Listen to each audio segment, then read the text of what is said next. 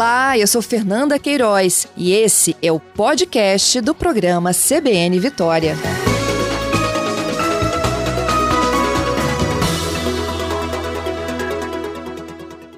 Muito obrigada pela sua gentileza. Doutor Marcelo, é, a Prefeitura de Cariacica instituiu, não é isso? O uso também da cloroquina e da hidroxicloroquina no tratamento da Covid aí na cidade. É, na sexta-feira, né, a Secretaria Estadual de Saúde né, emitiu uma circular, é, deixando claro que os municípios que tiverem interesse em receber é, essas amostras de cloroquina né, do Estado, é, elas deveriam é, elaborar um protocolo de uso, né, que o Estado enviaria essas amostras, né. Então, o município de Cariacica, né, que ele decidiu, optou por pegar essa, essas amostras, né, e disponibilizar para o serviço de urgência e emergência do município e avaliar posteriormente o uso na atenção básica. Entendo. Doutor Marcelo, e o uso dessa medicação que é tão questionada até mesmo pela Organização Mundial de Saúde, que não teria cientificamente efeitos comprovados que pudessem trazer algum tipo de benefício à saúde do paciente? O, o porquê assim não, não seguir as próprias orientações da OMS? Fernanda, na verdade isso virou uma questão política, né, complexa e que várias opiniões estão sendo emitidas, mas é, é uma decisão que tem que partir também do paciente, da família e do próprio médico que está assistindo, né?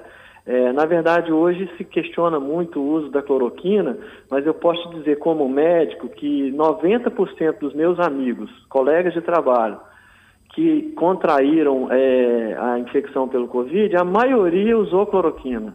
Usou mesmo sem ter uma, uma certeza do efeito que ela ia causar, mas a maioria usou por questão mesmo de, de né, é uma opção que tem, né?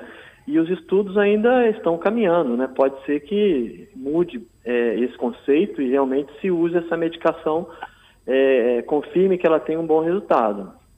É, os oficiais foram suspensos, né?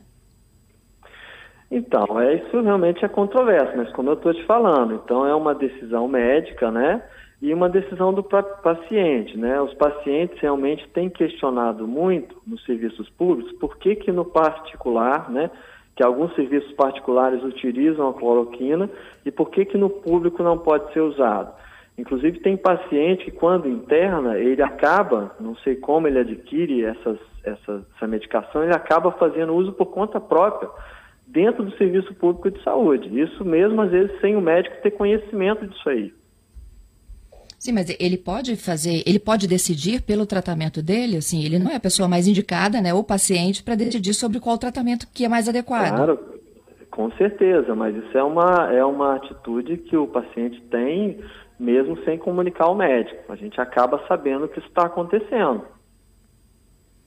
Mas entre é, aconselhar, deixa eu entender, doutor Marcelo, porque a, a uhum. gente tem uma audiência muito uhum. grande, diferentes classes sociais, eu acho que é até meio preocupante uhum. da gente né, é, não falar dos riscos dessa medicação. Assim como tem a cloroquina, a hidroxicloroquina, cada dia tem uma outra medicação que é anunciada como promissora, uhum. não é isso?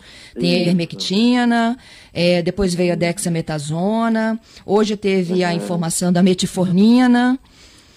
E isso faz com que as pessoas promovem uma corrida, promovam uma corrida às farmácias, as pessoas que realmente precisam de fazer uso desses medicamentos são as doenças autoimunes, não é isso? Que já usam cloroquina e hidroxicloroquina? É, na verdade, a cloroquina é a medicação que ela é utilizada há mais de 70 anos, né? E ela é usada na malária, né? É, é usada também em algumas doenças autoimunes, né? Dentre elas, a mais é, comum é o lúpus, né? Então, uhum. tem várias pessoas que já fazem uso contínuo dessa medicação, né? Uhum. Assim, Fernanda, eu não estou dizendo que deva, deva ser usado ou não, mas estou dizendo a situação que a gente está vivendo, né? Então, tem paciente que cobra o uso e tem profissional médico que é a favor do uso, entendeu? Então, isso é uma opção, né? Que, como o governo do estado está disponibilizando essas amostras, né? O município de Cariacica, né? Por meio de uma equipe técnica, está montando um protocolo de uso. Né? Esse protocolo ainda não está completo e para o como, como vai ser usado, em quem vai ser usado, né? considerando as contraindicações, né? em algumas patologias, né? E é, a forma que isso vai ser feito. Então, isso está sendo, está encontra-se em andamento. Uhum. No entendimento do senhor, a utilização, recorrer a esta medicação é exclusivamente para pacientes graves? E não cardíacos? Então, a, Porque tem o risco é, da arritmia, não é isso? É, a princípio, né, é, a ideia é utilizar nos pacientes com síndrome respiratória aguda grave, né, que são aqueles quadros gripais que são associados com falta de ar, né, com desconforto respiratório e a queda da saturação, né, a queda da saturação seria a queda da oxigenação do sangue do paciente em ar ambiente. Então são esses é, critérios, né, que indicam um quadro mais grave. Então, a princípio, seria utilizado nesses quadros, né? Posteriormente, né, como eu falei, tem uma equipe técnica trabalhando nisso aí, vai avaliar a disponibilização da medicação em casos não graves, né? É, é, lembrando que esses casos graves são pacientes que estão é, dentro de um pronto atendimento, aguardando uma vaga em hospital de referência. Entendo. Olha só, até para a gente explicar também uma outra é, diferença, na, na última semana nós conversamos com as equipes de Aracruz, né? E lá em Aracruz, o protocolo é utilizar naquele paciente que é grave também, mas que tem condições de ser monitorado. Vocês conseguem fazer isso, por exemplo, dentro do PA? Então, na verdade, dentro do PA, né, é, o PA, claro, ele não é uma unidade de tratamento intensivo, mas dentro de um uhum. PA, por exemplo, dentro do PA do Trevo, a gente tem cinco ventiladores mecânicos, né? É, temos cinco monitores, né? E é um espaço fechado, onde tem um médico exclusivo para esse setor, um médico, enfermeiro, a equipe de técnico de enfermagem, né? Esse médico que trabalha aqui, todos eles são intensivistas, né? são pessoas que estão trabalhando nos outros hospitais aí, é, a grande maioria já está trabalhando com esses pacientes em UTI, UTI específico de Covid, então eles têm uma experiência muito boa, né, em todo o processo de atendimento desses pacientes. Então, esses pacientes que estão em estado grave, eles estão dentro da emergência, né? E dentro, dentro da emergência eles recebem monitoração contínua, né, de, dos parâmetros, né, frequência cardíaca, saturação, oxigenação, né, Sendo necessário, é, é coletado exame laboratorial imediatamente, esses exames ficam prontos com muita rapidez, então eles são monitorados. Se precisar fazer um eletrocardiograma, também é feito continuamente, mesmo o monitor mo mostrando né, essa frequência cardíaca e evidenciando possíveis arritmias, né? Exatamente.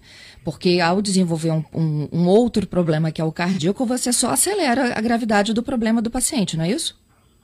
Com certeza. Com certeza. Claro, a gente tem que avaliar né, é, a, a, história do paciente, né, se ele tem alguma história de cardiopatia, né, se ele faz uso de alguma medicação que possa interferir no efeito da, da cloroquina, né, isso tudo é avaliado. Né, a equipe já tem mais ou menos né, é essa, essa, essa ideia, né, que não é para usar em todo mundo. Tem paciente que não pode ser usado. Uhum. Então vamos lá. É, vamos explicar novamente. O protocolo não está fechado. Vocês não, estão não. discutindo a possibilidade. Ok.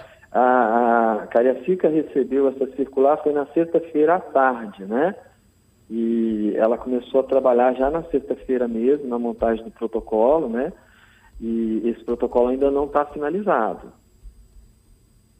Entendo. É, o protocolo não está fechado, o senhor já explicou isso, mas isso poderia, por exemplo, ser prescrito em uma consulta nas unidades de saúde, no pronto atendimento, ou vocês vão se restringir às internações? Então, no momento, né, toda essa medicação vai ser prescrita exclusivamente, de início, né, dentro do pronto atendimento, dentro da emergência, né, aos pacientes em estado grave, né, classificados como pacientes graves. Uhum. Posteriormente, né, a Secretaria de Saúde vai avaliar é, as outras indicações, nos casos leves e moderados.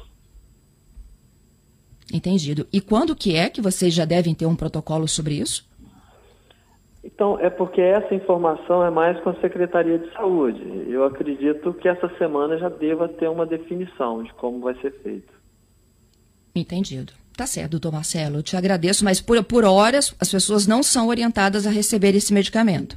Não, não, assim, como eu estou falando aqui, de início, né, essa medicação vai ser é, administrada a pacientes graves que encontram-se monitorizados dentro do pronto atendimento.